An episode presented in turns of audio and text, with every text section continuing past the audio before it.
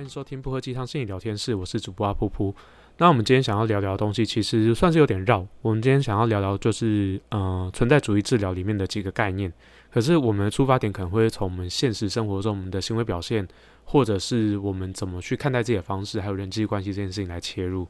那这个东西其实说来话长了，为什么要这样讲？主要会是跟经验取向，我自己个人在操作上面或自己理解上面这这件事情有关。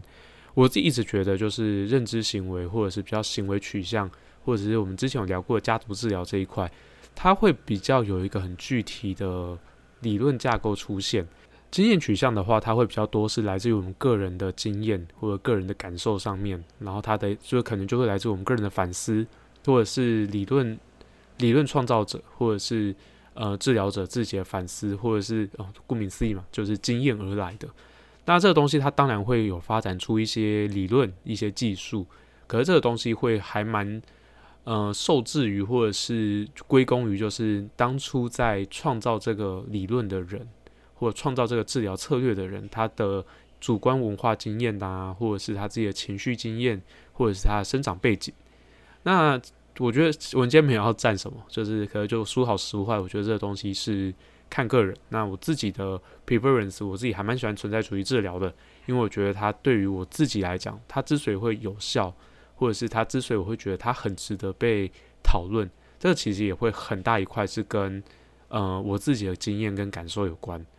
那经验取向的治疗其实就不外乎三个嘛，就是个人中心取向、存在主义治疗跟完形治疗。那说一句实在话，就是嗯。那理论取向这一块本来就萝卜青菜各有所好，因为这个东西要炒炒不完。然后这个东西其实我觉得它本来一直的也都是交流大于就是实战，没有吧？这我觉得是交流大于我们去吵到底谁对谁错了。因为其实就真的去研读各家的理论，其实它就是一个路径不同，可是我们要达到目的是类似的。如果是以经验取向来讲的话，可能就是要达到就是真诚一致嘛，或者是本真性，或者是。那如果说是认知行为的话，就基本上它的核心的精神就是，第一个大概就是去除掉就是自动化思考，然后驳斥掉一些废线信念。它最终目的其实也是希望达到的东西叫做，呃，无条件的自我接纳和无条件接纳他人。那如果是以心理动力或者是精神分析的那个取向的话，它基本上就是也是就是去觉察个人的早年经验，然后去去修通他个人的一些情绪经验这样子。它其实都是跟我们最核心、最真实的自己去接触。那基本上说真的，就是基本上这个东西就会是一个很重要的一个精神，就是我们要怎么样好好跟自己相处，然后好好的去觉察说我们是谁，我们现在此时此刻我们在哪里，接下来我们要往哪个地方走。那存在主义治疗它其实很核心的东西，就是它既既然都叫做存在，它当然最核心的就是我们要去找到我们最核心的信念和很核心的价值观。我们自己是谁？然后我们接下来要往哪边走？基本上存在主义治疗，它其实讨论到很多命题，大概就会是跟这个有关。我们跟周遭的环境的关系、跟人的关系、跟自己的关系，那我们要怎么样用更真实的状态去面对我们接下来会遇到的各式各样的议题？那存在主义治疗里面很核心的一个精神，也是我很喜欢跟我的个案聊的一个东西，就是。不管发生什么事情，它一定都会有它的意义。那这个意义基本上会带我们去它要带我们去的地方。那我们最终会去的地方，我们最终会经验的地方，我们会因为这些东西而让我们自己变得有所不同。哦，很像在灌鸡汤，可是这个很像是我之前跟好几个个案有聊过，就是到底智商在干嘛？就是很好像。我们可以找出一个很核心的东西，就是很像《奇异博士二》里面就是那句很魔术般的话，于是美国女士就重新找到力量这件事情那句话一样。你要相信自己，可是我们不太会给一个那么粗略或者是那么笼统的答案，因为其实要相信自己，其实并不是件并并不是一件容易的事情。我们要相信自己什么？我们要怎么样去知道我们现在正在经历什么？还有我们到底要相信我们自己什么？它会是一个很大的议题。就很像是我们在我们自己的专场上面，很常会写一个东西，叫做自我觉察，就是就是个人探索啊，自我觉察这一块，这个东西叫做有写跟没写一样。对我自己而言，因为其实这个东西是我们不管要讨论到什么议题，或者是我们遇到什么样的困境，我们要找出一个 solution，找到一个解决方案，我们就势必得探索一下自己到底发生什么事情。我姑且不知道说其他像什么医学啊、经济学啊、各式各样的什么乱七八糟的科学啊，就是基本上所有的问题，其实还是先回到我们自己的状态。这就很像是我们在有些时候在聊到说关于投资、关于做股票啊，各式各样那种，就是会影响到心情，或者是甚至职场上的互动。我们其实很常会去先讨论到的东西，是我们怎么样让自己过得好一点，我们怎样让自己能够每天晚上可以睡得着觉。这件事情其实就是会回到说，那个策略并不是说我抄谁的策略，这个人的结果是好的，于是我就可以得到一样的结果。因为其实我们本本来就是有不同的经验，我们也是不同的个体。我们在任何时刻、任何的时间点，我们的存在本来就是一个随机抽，很接近随机抽样的一个状态。我现在此时此刻，我可能在呃我住的地方哦，一个很神秘的角落。那你也在另外一个你住的地方，也是一个神秘的角落。那在这个同一个时间，我们在做的是一个叫空间的抽样。我们在不同的空间，只是我的。我常出现的空间的那个就是几率跟随机分布绝对跟你不一样。那另外的话就是我们在不同的时间点，我们会做做可能会做类似的事情。举例来讲，我们每天一定会经历的东西就是我们一定会上厕所，我们一定会刷洗脸，然后我们可能有些时候我们会很想要一些性的东西啊，各式各样的东西，whatever。可是我们会在不同的时间点会有类似的行为，那个叫做时间的抽样。那这个东西，它当然基于我们人类的发展，我们可能会有类似的 pattern。那可是其实基本上，我们会在任何时间点、任何空间去做，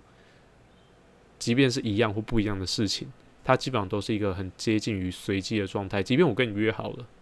我要怎么去到同一个地点去做一样的事情，可是我们走的路径不太一样。这过程其实都是一直不断的在随机抽样，不断的在。呃，就是经经验一个随机，这很像是我们这几年来，就是不管是 Lucky 不管是或者是像奇异果博士二，或者是各式各样讨论到多重宇宙的电影或者影集，那它其实就在探讨的一个东西，叫做我们在面临一个随机的选择，我们在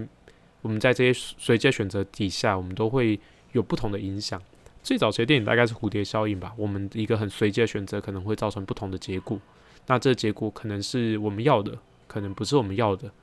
可是当我们获得我们要的时候，我们也需要付出一些代价。那个代价可能不是我们要的，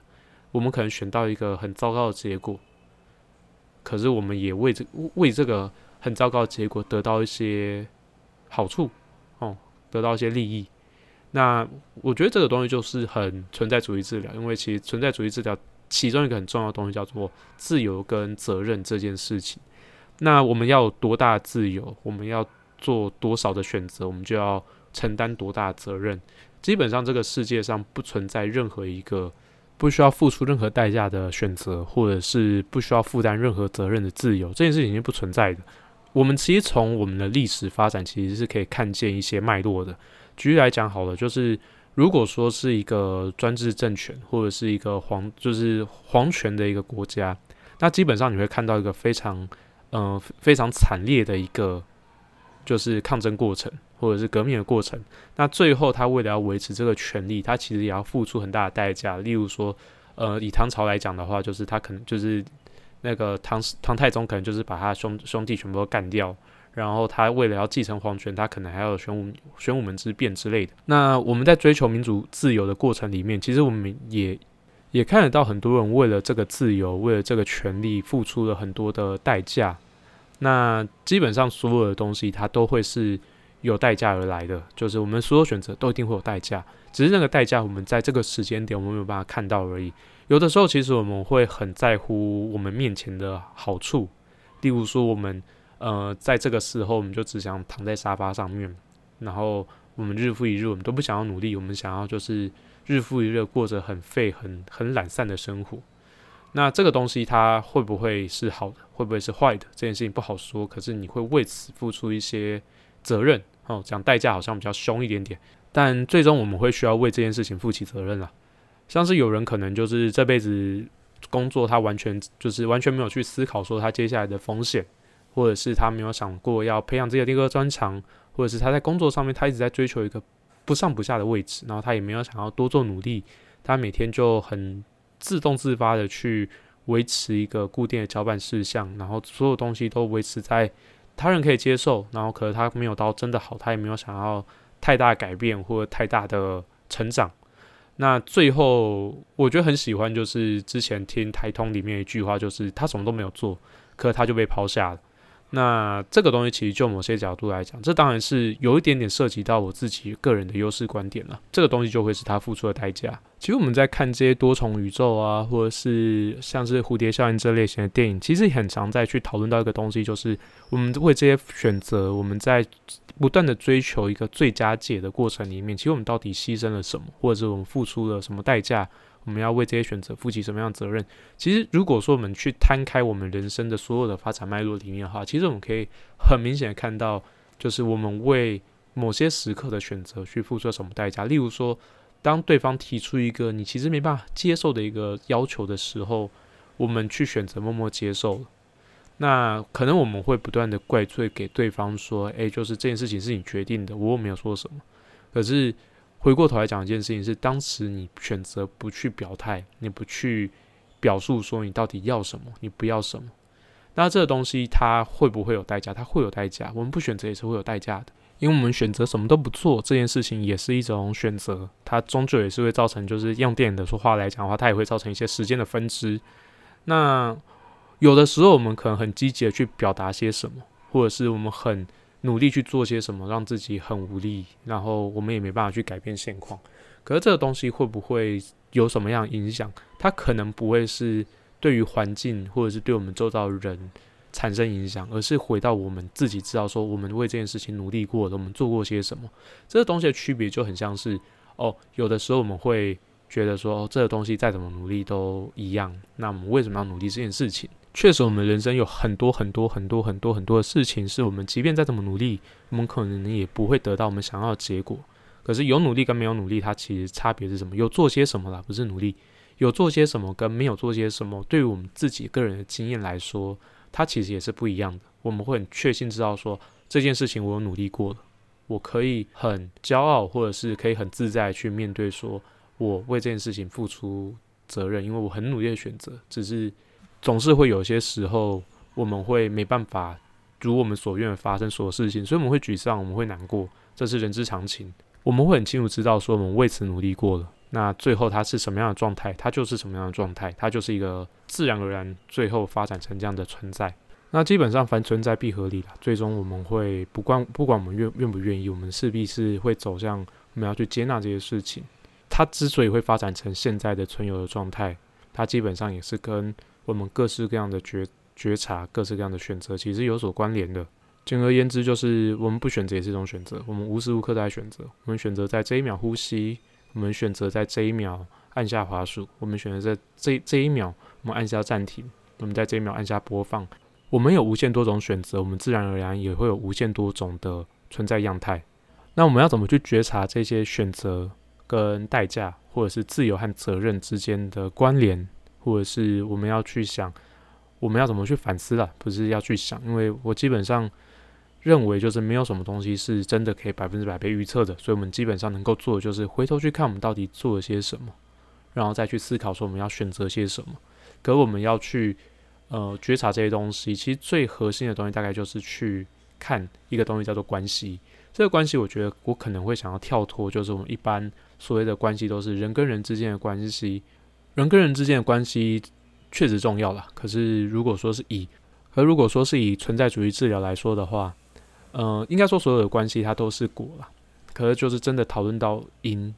的话，这个东西可能会跟我们下一集可能要聊的东西比较有关。那关系它终究是一个结果，然后人际关系呢，它基本上至于结果来说的话，它也算是比较外围一点点的，它很重要，可是它并不是最核心的东西。那如果说我们很尝试想要在所有的事情做一些努力、做一些改变的话，我们也可以去看一下关系这件事情。它其实就是从我们的结果去回推我们的因是什么，我们做了些什么，然后我们是不是真的有什么不一样，然后所以这个果这个关系开始有些转变。那我觉得最有趣的一个关系，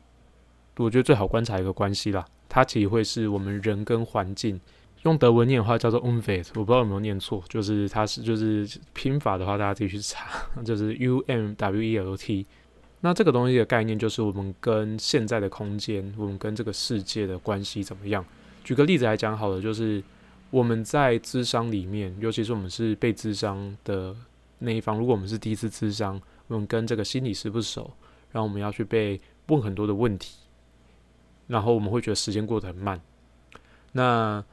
对于心理师来讲也是啊，我跟这个人的关系可能还不够深的时候，我自己会很明显感受到，我会觉得这一个小时好像有点久，我会觉得跟他待在同一个空间有点辛苦，或者是你喜欢的个案，或者你不喜欢的个案，那个时间的流逝的感觉会差很多。那个其实会是我们跟这个空间的关系，因为这个人我们有不一样的感受。那我们要去觉察我们跟这个人关系有没有转变，其实很常见的一个。做法，或者是放在我自己的身上，就会是，诶，我他第一次来的时候，我觉得这个空间给我的感觉是什么？我对于时间的流逝的感觉，我的感受是什么？那他呢？他怎么看？就是他待在这个空间里面的感受是什么？他会不会开始焦虑？一开始他会焦虑，那到后面的话，他会发现他越来越自在，然后到后面他甚至会觉得，哦。谈话的一个小时，或者团体的两两个小时，一个半小时，可能不太够用。他想要讲更多，他想要交流更多。那这个东西，他就会是你跟他至少有一个人是有改变的。改变的是谁？那我们跟家人，或者是我们跟亲密关系也是一样。我们一开始可能会觉得，哦，跟他相处的时间怎样的不够。可到后面我会觉得说，哈，他好烦哦，他可以不要出现在这个空间里面。我们之所以会对空间有这样的感觉，对时间有这样的感觉，它其实是会来自于说我们自己个人对于某些东西的看法，对某些人的看法，其实有些不同了，所以我们会对跟这个空间的关系变变得不太一样。那我们刚刚那个举例其实也有讨论到，就是跟人的关系，对这个人的感觉不太一样了，你跟这个人的关系不太一样了，这个东西它其实也是一种转变。这个转变，它其实转变的可能不会是关系，而是。你自己改什么东西改变，或他有什么东西是不太一样的，因为关系它终究是互动而来的。如果说你没有变，他没有变，然后你们所处的环境、时间、空间也都没有变，那理论上你们的关系应该是一样的。那这个关系之所以会有些改变，它势必也是我们本人是改变的。就举例刚刚来讲，就是你觉得在刚开始交往的时候，你觉得怎样时间都不够不够用，可是到后面。你们的关系开始出现疲态的时候，我们可能会觉得说，就是我希望他能够稍微离开一下。在这种状况下讨论我们是怎么互动的，我们的关系怎么样，它确实是有它的必要性。可是，在这之前，其实我们要去想的一件事情，就会是我自己或者是我身边的其他人，是不是有什么不一样的地方，是不是有什么转变？转变它不会有什么好坏，而就是我们的不同，我们跟原本我们刚开始的那个关系里面的样子不太一样。所以我们会开始有一些不一样的地方。那我们有的时候会去讲，会去指责对方说你变了，你跟原本不一样了。我们为什么会改变？这个东西其实也会是另外一层，我们跟自己的关系可能有些不同了。那这可能会是我们看待自己的方式不太一样，或者是我们去想自己的方式不太一样，或者是我们对自己的心情感受都不一样了。所以我们跟自己的关系变得不一样了，所以我们看起来也就不一样了。那个就是自我的关系，叫做 eigenwert。我们去谈到关系的时候，我们其实很常去着重于就是人际关系啊，就是或者是亲密关系、伴侣关系，它都是人跟人的互动。但是我们谈到存在这件事情的时候，其实势必也是得把我们跟环境的互动、我们跟环境的关系，还有我们跟我们自己的关系也考量进来。那其实我们如果说我们一直去忽略掉我们跟自己的关系，我们去跟别人互动的话，其实会很常会出现一个状况，就是我们去把自己的本质、我们最很核心的需求，通通都掩盖掉，然后就只是去做一些让别人舒服、让别人觉得好的方式。那个叫一般来讲，我们就叫讨好了。可是讨好会不会真的拿到好关系？讨好其实是件很累的事情。我们总有一天会觉得委屈、觉得累，最后离开。我们很努力、很积极，想要经营的关系。甚至是如果有些比较敏感的人，比较感受性比较强的人，他会知道你在讨好他，他知道这个关系是不对等的。他甚至觉得这个关系不对等到他觉得他为你感到不公平，然后他希望能够停下这些关系，结束掉这些只为了单方面去维护好关系这件事情的讨好，这件事情其实让他蛮不舒服的，所以他想要结束这个关系。不公平或者是不平衡的关系，它终究不会维持的很久。我们可能在此时此刻觉得说，我们在这个关系里面，我们备受滋润，我们只拿那些滋润，这个东西最终的结果会是，那个总是在付出的一方，他总总有一天或总是会透过某些形式从你身上去拿到他可以照顾到他需求的东西。如果这个需求刚好是一比一一换一的状况，主观上都感受到公平的话，他当然可以持续发展下去啊，这很好，这没有问题。它可能不是物质上能够去。对价的，不是物质上能够衡量的那种平衡，它是一个精神 vs 物质，或者是物质 vs 物质，或者精神 vs 精神，在这种交换之下，能够维持公平这件事情，能够维持平衡这件事情，它最核心的东西是我们跟自己的关系，并没有为维持人人跟人之间的关系而有所牺牲，不是过度的付出，不应该是由你来付出的代价。讲人跟人之间的关系是比较好举例了。我可是我觉得最核心的东西还是我们有没有因为为了某个特别的关系去做了一些不符合我们本真性的一些事情。就举例来讲好了，我们希望能够让自己的感受好一点，所以我们在关系上面去打压别人，或者去让对方觉得有挫败，而这这件事情能够让我们自己的对自己的评价好一点点。